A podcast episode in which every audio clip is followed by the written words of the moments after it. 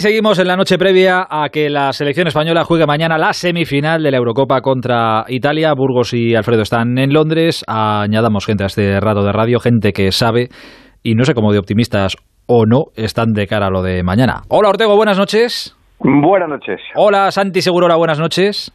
Buenas noches. Quique, ¿estás confiante? ¿Qué diría uno que yo me sé? Bueno, mm, yo creo que se puede se puede ganar, pero también se puede perder. Gracias, fenomenal, Quique. Un abrazo grande. Hola, buenas noches. Eh, es obvio, pero la pregunta también lo era. Eh, saber si España por las que Italia. A mí me ha gustado más Italia en estos partidos que, que España.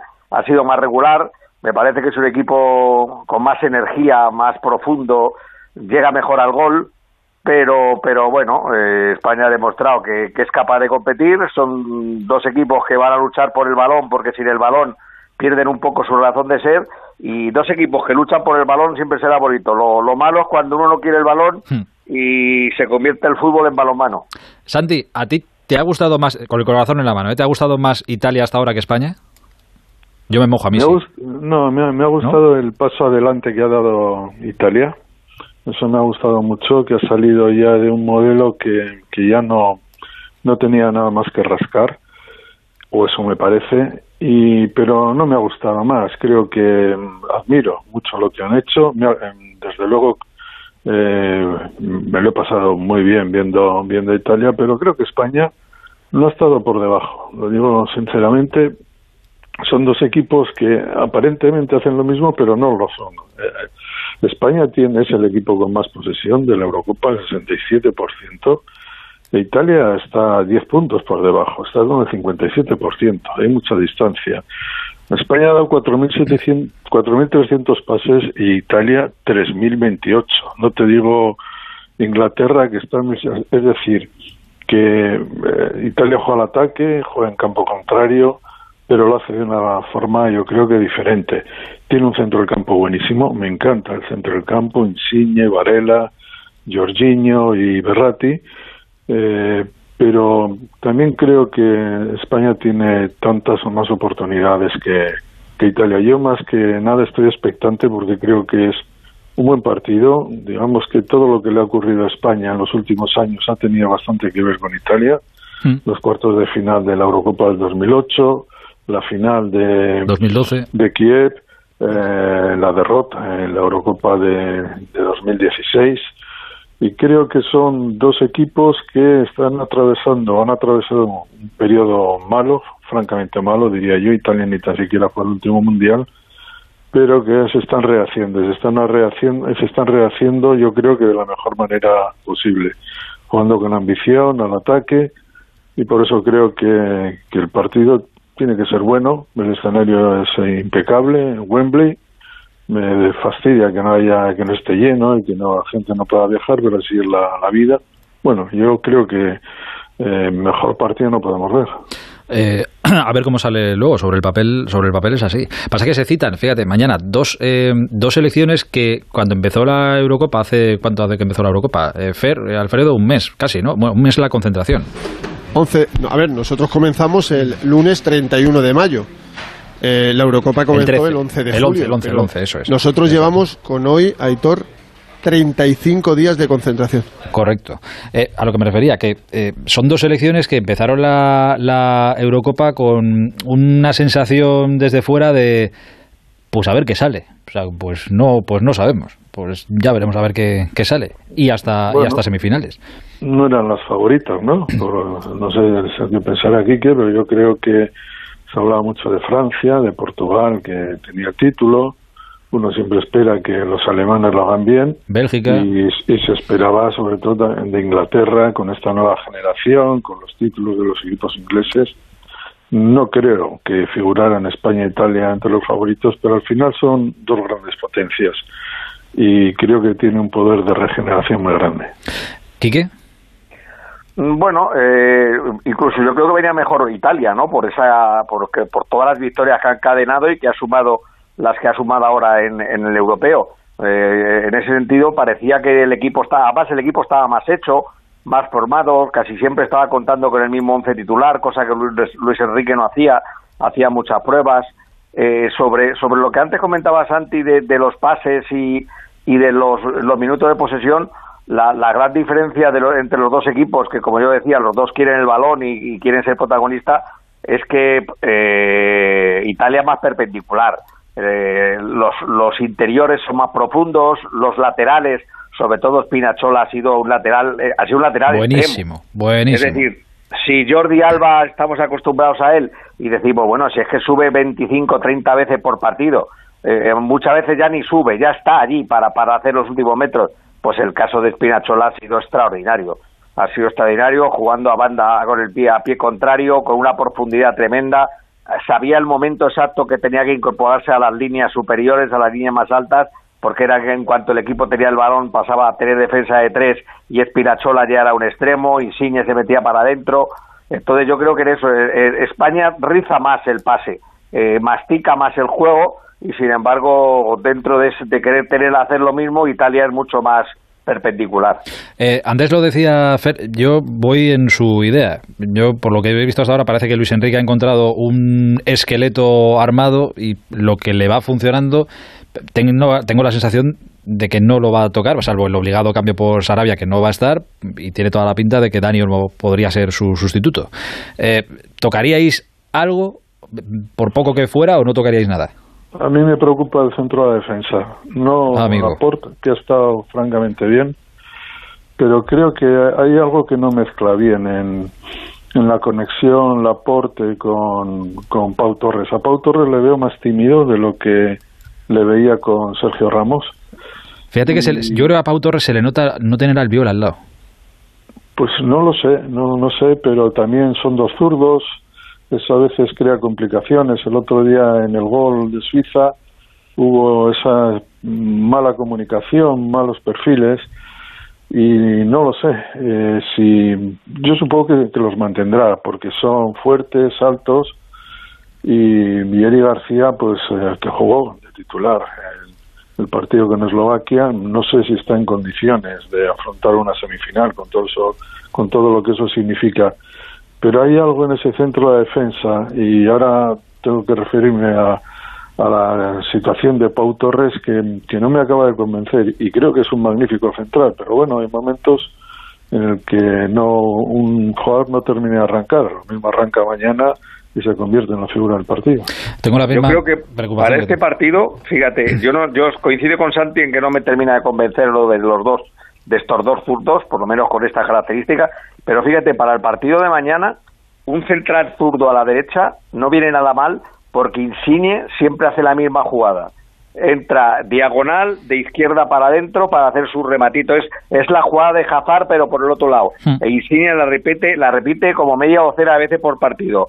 Entonces, eh, ese perfil que él busca viene muy bien para un central zurdo que en el momento del posible remate ya de Insigne, que está en una gran forma, él ya puede meter su pierna buena que la izquierda. Dirías que vaya detalle que se fija este, pero son detalles que a lo largo de un partido yo creo que, hay que tener en cuenta. Y el del central zurdo para, para tapar esos últimos eh, momentos de insigne antes de, de, hacer el remate puede ser eh, eficiente. Eh, son, son, detalles de tener el título de entrenador, eso es la, gran diferencia. Hay otro detalle y es que Insigne, que hace un poco de Iniesta en la selección italiana, en realidad es un centrocampista. Italia acaba jugando con cuatro con cuatro peloteros además. Jorginho es muy bueno, Berratti es bueno, Insigne es buenísimo también y es un jugador, digamos, más eh, con más potencia, además, pero también es muy bueno con la pelota. Y hasta ahora yo creo que Italia está sacando mucha ventaja de ese cuadro de, centrocampistas. España los tiene muy buenos, pero tiene tres. Vamos a ver si cómo, cómo ajustan, ¿no? Veremos. Eh, hay una hay una cosa que está muy fea que es hablar de alguien cuando cuando no está. Y ayer en este programa se habló de alguien, se nombró a alguien y no estaba presente. Entonces, hoy hemos tirado un poco de morro y le hemos invitado a ese alguien a comentar un poco todo. Es un entrenador que además no debe tener mucho trabajo porque acaba de volver a entrenar con su equipo y en estos primeros días tampoco es que haya mucho que, hacer. Eh, lo vais a entender rápido, porque además del centro del, centro del campo de, España no creo que nadie dude, Busquets, Coque y Pedri. Fer, ¿Tú te acuerdas ayer cuando le hiciste el test rápido a Pedri y cuando le preguntaste, Pedri, un entrenador, ¿te acuerdas qué nombre dio sin pensarlo? Pepe Mel. Entrenador, buenas noches. Hola, buenas noches. ¿Cómo estás, hombre? Bien, bien, encantado de escucharos. Con poco trabajo, ¿a que sí? Tampoco hay mucho que hacer este primer día. Hemos empezado hoy, ya sabes lo que es esto, poner un equipo en marcha, ilusiones nuevas, gente joven, bueno, pues empezando. Empezando, sí, sí. Además, a ti esto de las pretemporadas te pillan de nuevas, o sea que hasta que te habitúas, un lío, un lío. Bueno, bueno es, es la salsa de, esto, ¿no? A los que nos gusta esto, lo que es, los que tenemos esta vocación, pues eh, ver arrancar es como un niño que nace, ¿no? Bueno, pues le ves gatear, andar y bueno, todo ese proceso ilusiona. Eh, y entre todo esto, ¿te da tiempo, te ha dado tiempo para echarle un vistazo a la Eurocopa, sí, no?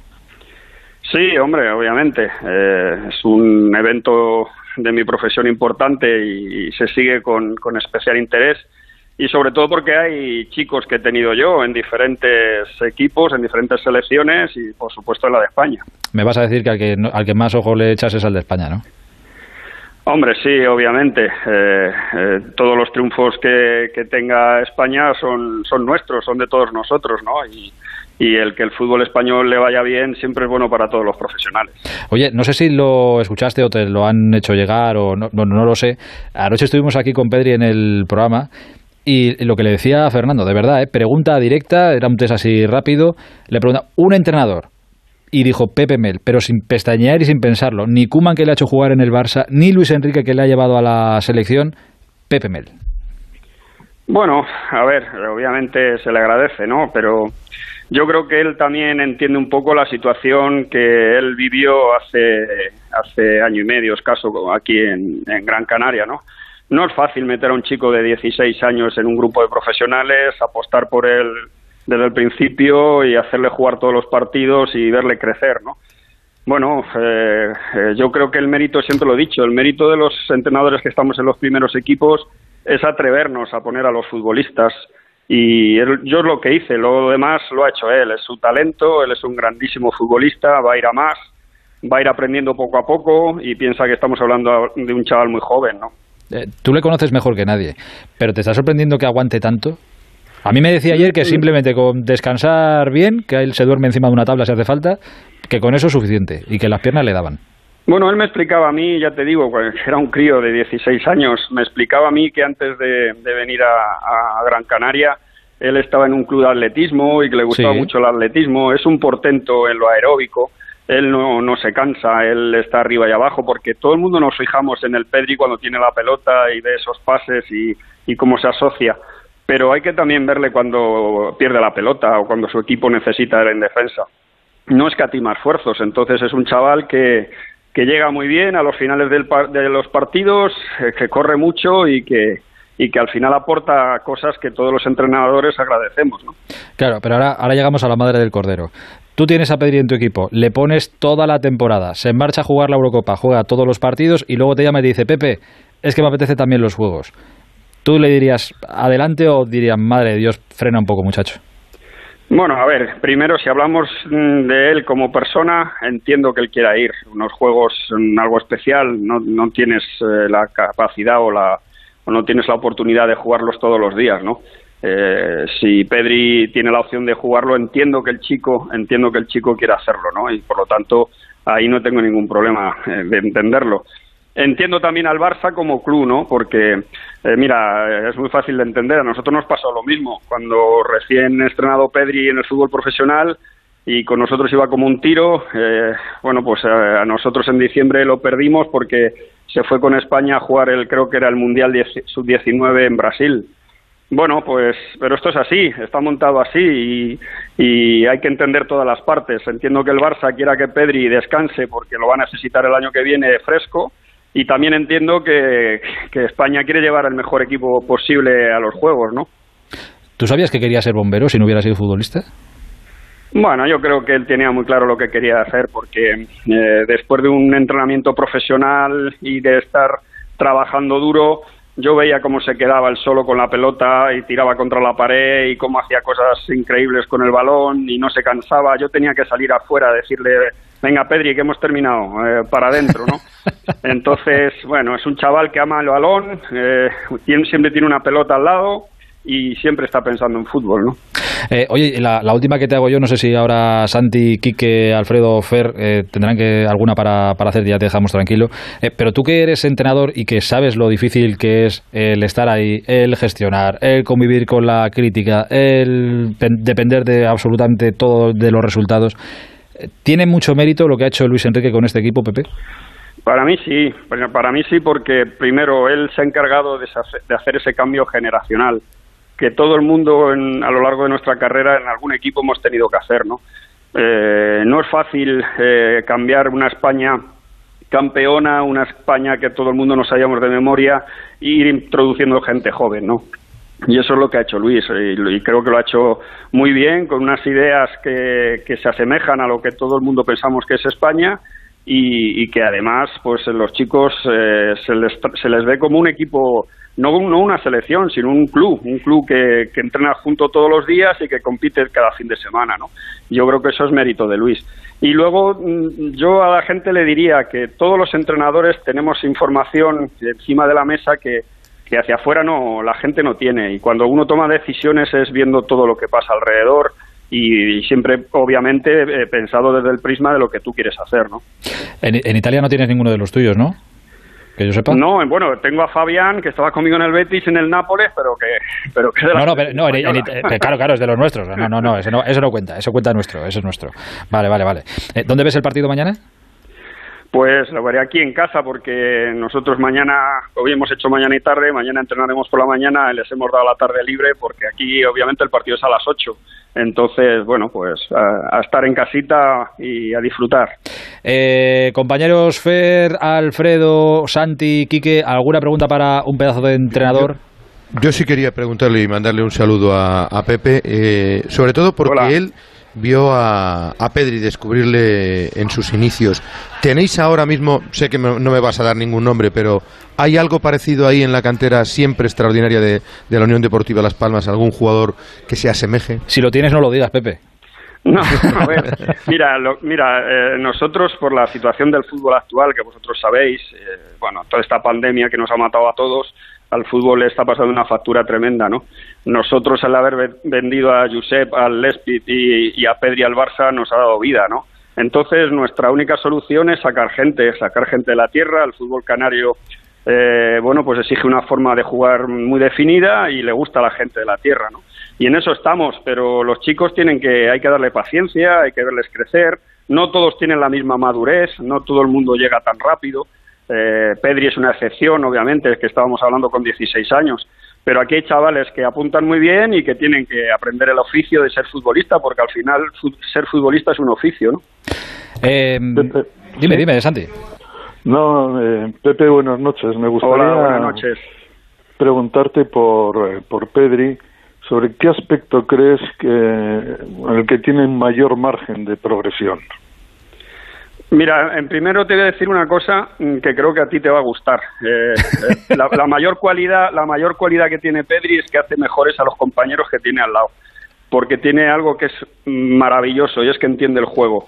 Él entiende cuándo tiene que centrar, cuándo tiene que disparar, cuándo tiene que hacer un regate, cuándo tiene que dar un pase con ventaja. Todo eso lo entiende, lo tiene en su imaginación y lo ve y lo lee, y lo lee rapidísimo, ¿no? Y luego lo que él tiene que mejorar es algo que yo ya hablaba mucho con él. Él, al ser un futbolista de segunda línea y pisar área, tiene que aportar goles, ¿no?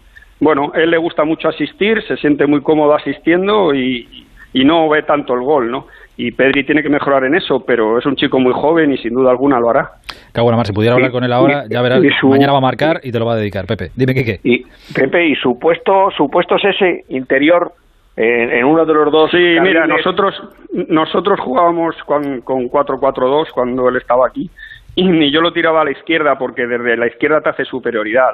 Los, los, los defensas no, no le veían llegar, ¿no? Él se metía para adentro y veía pases magníficos como el, los que ha dado todo este año, yo he visto dos o tres pases que le ha dado al francés, a Griezmann, maravillosos, ¿no? O como le dio a, a Coque el otro día que lo puso delante del portero.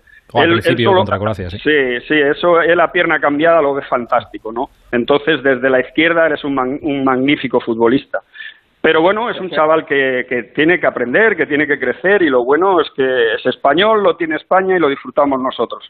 O sea, un poco como Iniesta cuando le tiraba a Luis a la banda, como Zidane cuando se caía en la banda en el Real Madrid. Sí, sí, exacto, exacto, exacto. Él, él, él desde ahí, obviamente, no sé, a la hora de defender, defiende ahí y es un, es un chico muy disciplinado pero a la hora de, tener la pelota él va para adentro porque va hacia, hacia, su pierna buena, se asocia bien con todos, ve el pase magníficamente bien y como te he dicho, tiene una virtud que, lo vais a ver vosotros en el, en, el día a día, y es que a los futbolistas que tiene al lado los hace mejores, porque él nunca pierde la pelota, siempre está disponible y es un apoyo, ¿no? Pepe, cuelga, porque si no te tiras aquí hasta las 3 de la mañana y tampoco es plan. Bueno, eh, hablar, con vosotros enriquece y es divertido. Bueno, enriquecer para nosotros sí, ahora que tú te lleves algo, pues mira, eso que me, que me queda a mí de feliz también. Oye, muchísimas gracias Pepe, de verdad, siempre es un placer charlar contigo. Mucha suerte, ¿eh? ánimo. Muchas gracias. Hasta ahora. Buenas noches. Pepe Mel, eh, un bueno, un hombre importantísimo en la carrera de, de, Pedri, entrenador de la Unión Deportiva Las Palmas. Suerte a Las Palmas este año. Eh, Pedri, que mañana seguramente va a ser importantísimo y capital en el partido contra, contra la selección italiana. Eh, no sé dónde hemos quedado antes de saludar a Pepe. Ah, Quique, no sé si tú harías algún cambio, harías algún toquecito o no. No, yo, yo siempre estaba estos días atrás con lo de meter a Pilicueta de central derecho para que hubiera un derecho a Pilicueta, además con oficio y, y que sabe sacar el balón al lado de, de, de. Pero bueno, para, para este partido ya comentaba antes que incluso me, me, me, valía como animal de compañía eh, los dos zurdos pensando en, en Insigne. Entonces, sobre lo demás, eh, bueno, pues Dani Olmo por Sarabia, porque a Luis Enrique le gusta más eh, tener dos que los extremos sean los que den amplitud. Con Gerard es, es sacrificarle un poco más. Y luego, bueno, si no juega Gerard, por lo menos tienes a alguien en el banquillo que mira para atrás y dice, bueno, tengo 30 goles en el banquillo, si las cosas van mal, le meto dentro. Fíjate, con lo, que hemos hablado de esta selección y lo que hemos criticado una cosa, otra, para allí, para allá, no sé qué, al final, según ha ido avanzando el torneo, ostras, cada vez hay menos cosas. Es verdad que ahora nos centramos más en la parte de El último día fue el más flojillo, ¿eh? El último, sí, sí, sí. Contra en cuanto a juego, ¿eh? Sí, sí, sí. Probablemente ahí tuvimos los peores minutos de la Polonia, Polonia y Suiza. Polonia y, y Suiza. Sí, sí, sí. Ahí estuvo. Pero vamos, Fer, eh, Alfredo, eso en la selección lo saben. Para que no, no estamos descubriendo nada nuevo. No, hombre. La autocrítica existe dentro de ese grupo es evidente que se pudieron hacer cosas mucho mejores contra Suiza, evidentemente, pero hoy ha insistido Luis Enrique en que merecieron eh, clasificarse para semifinales mucho antes de, los penaltis, solo faltaría jugar eh, pues 45 minutos con uno más tras la expulsión de Freuler pero bueno, yo creo que los análisis en la selección, que son de puertas para adentro, nunca los van a hacer públicos, saben los partidos donde se han jugado mejor y, donde se ha jugado peor, eso es indudable, pero pero estamos aquí. Pero y, hoy la frase de Luis Enrique de que el equipo ha recuperado más o menos bien invita un poco al optimismo, ¿no? Porque era, la duda que teníamos casi todos. Tampoco va a decir lo contrario, ¿no? Eh, pero, pero sí, eh, sí, evidentemente. Pero, pero ya te deja entrever que él cree, primero, que anímicamente eh, a los 30 minutos se te pasa el cansancio. Al acabar el partido, cuando te has clasificado, tú, tienes un subidón de adrenalina para afrontar el siguiente. Y yo creo, y veníamos comentando Fernando y yo desde que acabó el otro partido, que la gran preocupación que teníamos es que recuperarán. Y el seleccionador dice que los va a ver bien. Y esa yo creo que es una garantía de que vamos a competir al máximo nivel. La duda es, por ejemplo, eh, el otro día en el descanso del España-Suiza, pues hay una conversación con Álvaro Morata que venía de un desgaste terrible frente a Croacia, eso es indudable. Álvaro, ¿cómo estás? Pues, mister, puedo aguantar lo que puedo aguantar. Y es el cambio más temprano que hace Luis Enrique en un comienzo de la segunda parte. En el minuto 9 retira Morata porque no podía más y saca a pues saca a Gerard Moreno. Mañana solo para que haya un cambio solo puede haber una conversación, y es decir, mister, no estoy, no he recuperado bien, pero yo creo que todos se están recuperando más o menos bien después de 36 días y de cinco partidos con el desgaste que han tenido los dos últimos, prórrogas incluidas. Si no hay una conversación de ese tipo, repito, es que van a jugar los mismos 10 más Dani Olmo por Pablo Salavia. Luego lo de los cambios, pues a lo mejor no tarda tanto como en otros partidos, minutos 70, a lo mejor lo hace mucho antes, pensando que también puede haber una prórroga, pero que el equipo sí que ha recuperado bien y ellos insisten en que los datos del GPS son muy buenos, de todos los futbolistas. Que después de la temporada que hemos tenido no está mal. Sabéis que España es el equipo que más ha corrido en esta Eurocopa. Ha hecho 600, 623 kilómetros. Italia 587 kilómetros. Dinamarca 525 e Inglaterra, la que menos de los cuatro, 524, 100 kilómetros menos que España. Pero nosotros hemos hecho una prórroga más, ¿eh? Hemos hecho también más minutos. pero con una prórroga no te haces 100 kilómetros, ¿eh? No. Bueno, en Inglaterra son dos. Hay que correr mucho, hacerte 100 kilómetros en una prórroga. Eh, en fin, por cierto, de, ¿vosotros creéis que de esta semifinal sale el campeón de la Eurocopa? No. No. Yo creo que no. O sea, puede, puede pero... Yo creo que puede que sí. Claro, es que... Ojalá, ojalá, sí, ojalá sí, pero creo que no. No, no yo, yo lo que creo... Santi ha sido, ha sido tan contundente que me has dejado planchado. No, cuando digo no, no digo que no pueda ser campeón. Lo que creo es que, por el otro lado, Inglaterra tiene la, es un buen equipo, jugará con un Wembley inflamado a su favor, juega en casa con todo lo que ha viajado menos, ha tenido menos desgaste y, digamos que es una, una selección que por supuesto eh, tiene muchas eh, papeletas para ser campeona, pero eso no significa que no vea a España capaz de competir con Inglaterra y ganarla. Si vence a Italia, lo mismo digo de Italia, eh, si juega con, con Inglaterra, creo yo que, que son dos equipos que, que le pueden hacer daño a Inglaterra. Los equipos que son eh, hábiles con la pelota, que tiene, al final muchas veces hemos visto equipos españoles desquiciar a los ingleses jugando simplemente eso que se llama tiquitaca. Bueno, pues creo que este puede ser un momento. Santi, te mando un abrazo muy grande, mañana hablamos. Muy bien, hasta Adiós, cuídate, chao. Adiós, Quique. Hasta mañana. Abrazo, amigo, chao.